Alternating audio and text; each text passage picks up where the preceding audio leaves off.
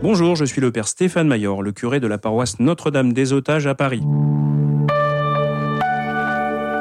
La fin du credo, je crois en l'Esprit Saint, je crois en la Sainte Église catholique, à la communion des saints, à la résurrection de la chair, à la vie éternelle, et j'ai oublié bien sûr la rémission des péchés, c'est pas rien.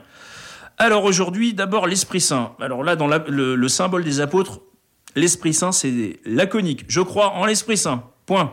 On dit rien de plus. Alors dans Nicée-Constantinople, c'est un petit peu plus développé, qui est Seigneur qui donne la vie, il procède du Père et du Fils, etc. Difficile à caractériser l'Esprit Saint quand même. Hein. C'est vraiment difficile. On a tous un papa, comme je le disais il y a deux jours. On est tous fils ou filles de quelqu'un. On sait ce que ça veut dire que de recevoir la vie de quelqu'un. Mais l'Esprit, ah, qu'est-ce que c'est? Et pourtant, euh, on en a tous un, un esprit. On n'est pas que de la matière, on le sent bien quand même. On a une vie intérieure. On n'est pas programmé uniquement par un instinct, même s'il y a beaucoup de choses qui sont de l'ordre programmatique chez nous, mais tout n'est pas d'ordre programmatique. Et surtout, on a des fois une force qui nous vient d'on ne sait pas où. On fait déjà cette expérience. C'est d'abord l'Esprit Saint, dans l'éternité, dans la Trinité, le fruit de l'amour du Père et du Fils. Le Père et le Fils s'aiment tellement qu'ils donnent naissance alors il ne donne pas naissance, c'est un mauvais terme, mais qui donne vie à l'Esprit Saint. L'Esprit Saint n'est pas un enfant en tant que tel, mais n'empêche, l'enfant, c'est peut-être une des meilleures images pour parler de l'Esprit Saint. Hein. Euh, c'est Jean-Paul II, Saint Jean-Paul II, qui, je crois, pour la première fois, je ne veux pas dire de bêtises, a fait cette analogie entre la famille et la Sainte Trinité. Et il nous dit effectivement, la Sainte Trinité, c'est comme une famille. Hein. Vous avez le père et la mère qui s'aiment tellement, qui donnent la vie. Hein. Une famille, c'est fait, euh, c'est fécond. La fécondité, c'est pas une fatalité de la famille, c'est plutôt pour montrer euh, la qualité de l'amour entre l'homme et la femme. Et donc, cet enfant, il est le fruit de l'amour. Alors, c'est un peu comme l'Esprit Saint, le fruit de l'amour du Père et du Fils. Évidemment, il n'y a pas en Dieu de conjugalité. C'est juste une image, mais c'est une image qui est quand même parlante. Et d'abord, elle est parlante parce que ton enfant, eh ben, il est pour toi une source de force et d'énergie. Vous, parents qui m'écoutez, vous pensez que vos enfants vous épuisent, et vous avez raison d'une certaine manière, mais songez à toute la force qu'ils vous donnent. Ah oui, un enfant, c'est d'abord quelqu'un qui nous donne une patate extraordinaire par sa simple présence. Le fruit de notre amour mutuel est là devant moi, et ça me donne de la force pour aller bosser, ça me donne de l'intelligence de la sagesse. Ça fait que je vais mieux parler à table, je vais mieux me tenir. Hein, ma femme, depuis tant d'années, essaie de me corriger. L'enfant arrive et là, je commence à faire attention. J'arrête de fumer. Ah oui, j'arrête, je commence à m'améliorer simplement parce que l'enfant est là. Extraordinaire, non?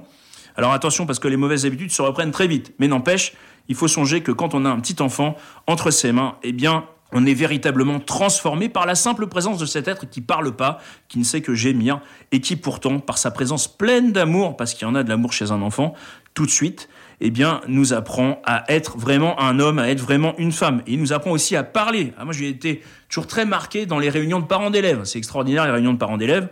Vous avez des parents qui sont plutôt taiseux, qui parlent pas, qui savent pas bien parler, ou qui sont parfois peu cultivés. Et quand il s'agit de défendre leur enfant dans une institution, alors là, la parole se libère et ça commence à parler. Ils découvrent une force qu'ils se connaissaient pas.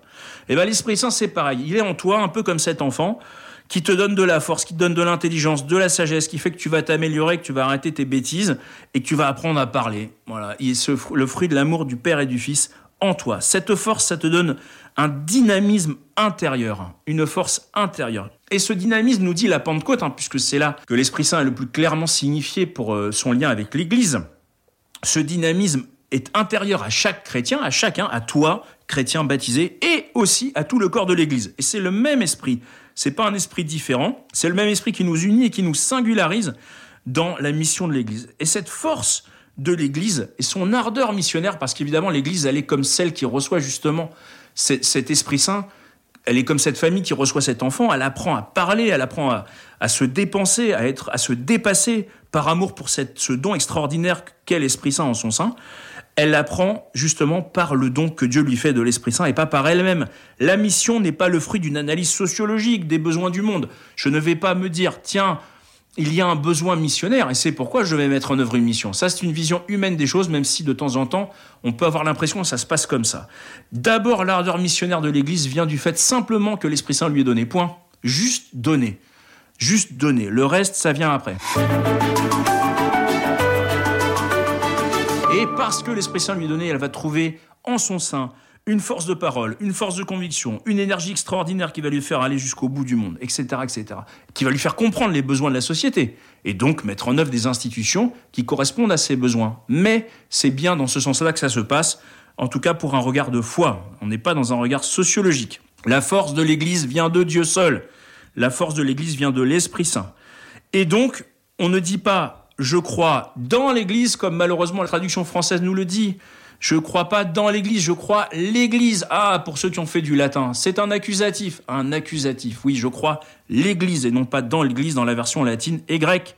Et donc on revient parce qu'on est intelligent à cette version-là et on se dit tiens, le credo est pas rédigé pareil pour Dieu et pour l'Église. Pourquoi? Je crois en l'Esprit Saint, mais je crois l'Église. Et oui, parce qu'on croit, comme je l'ai dit hier, en Dieu, on est dans son être, il nous donne sa vertu théologale deux fois. Mais je crois l'Église parce que je crois ce qu'elle me dit.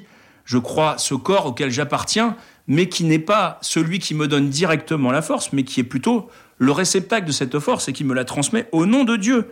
Et donc l'Église est véritablement fondée sur Dieu et sur Dieu seul. Donc je ne la crois pas comme je crois Dieu, mais je crois à l'Église parce que elle reçoit de Dieu tous les dons et qu'elle peut me les faire fructifier en moi.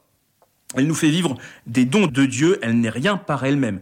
La communion de l'Église est fondée sur la sainteté, hein. c'est pour ça qu'on dit la communion des saints, je crois en la Sainte Église catholique, en la communion des saints, et je crois en la communion des saints parce que seuls les saints sont vraiment en communion les uns avec les autres, parce qu'ils reçoivent leur communion non pas d'une rencontre aimable le dimanche matin de gens qui s'aiment bien et qui s'apprécient, mais simplement parce que la communion, leur communion est fondée par la puissance de l'Esprit Saint qui leur est donnée. Et sur la rémission des péchés, pas de vraie communion des saints sans pardon entre frères. Et oui, les saints sont en communion entre eux, non pas parce qu'ils sont parfaits, mais parce qu'ils ont été pardonnés et que qu'en voyant leurs frères, ils savent très bien qu'ils sont pardonnés aussi comme eux-mêmes ont reçu le pardon. Et donc tout ça fait une communion qui est fondée non pas sur des préceptes humains ou sur une petite vie humaine, mais bien sur la puissance de l'Esprit Saint qui nous est donnée. Et cette communion des saints, issue de la rémission des péchés, c'est une telle joie de vivre en communion avec ses frères et ses sœurs dans l'Église que c'est déjà une expérience de la résurrection. La résurrection s'atteste dans la vie communautaire de l'Église. Et oui, c'est pourquoi l'article sur la résurrection de la chair termine le credo et vient juste après et inclut, on va dire, dans les articles sur l'Église. L'Église nous donne de faire l'expérience de la résurrection parce qu'elle est une machine à ressusciter les gens, parce qu'elle est un réceptacle de l'Esprit Saint. Voir que l'Église vit toujours, c'est aussi pour moi une expérience de la résurrection. Alors là, je peux vous dire, quand on regarde l'Église depuis 2000 ans, tout ce qu'elle a traversé, les bêtises que ces pasteurs ont pu faire, et elle est toujours là. Alors comment ne pas croire en la résurrection Non, vraiment. Toutes les bêtises que nous avons faites, que vous avez faites, sont peu de choses par rapport aux bêtises que nous, prêtres, faisons. Et pourtant, l'Église est toujours là. Eh bien, le Seigneur vous ressuscitera en dépit de toutes vos bêtises. Voilà pourquoi la foi dans l'Église est véritablement pour nous un gage, une attestation de la puissance de résurrection qui est donnée par l'Esprit Saint. Merci et à bientôt.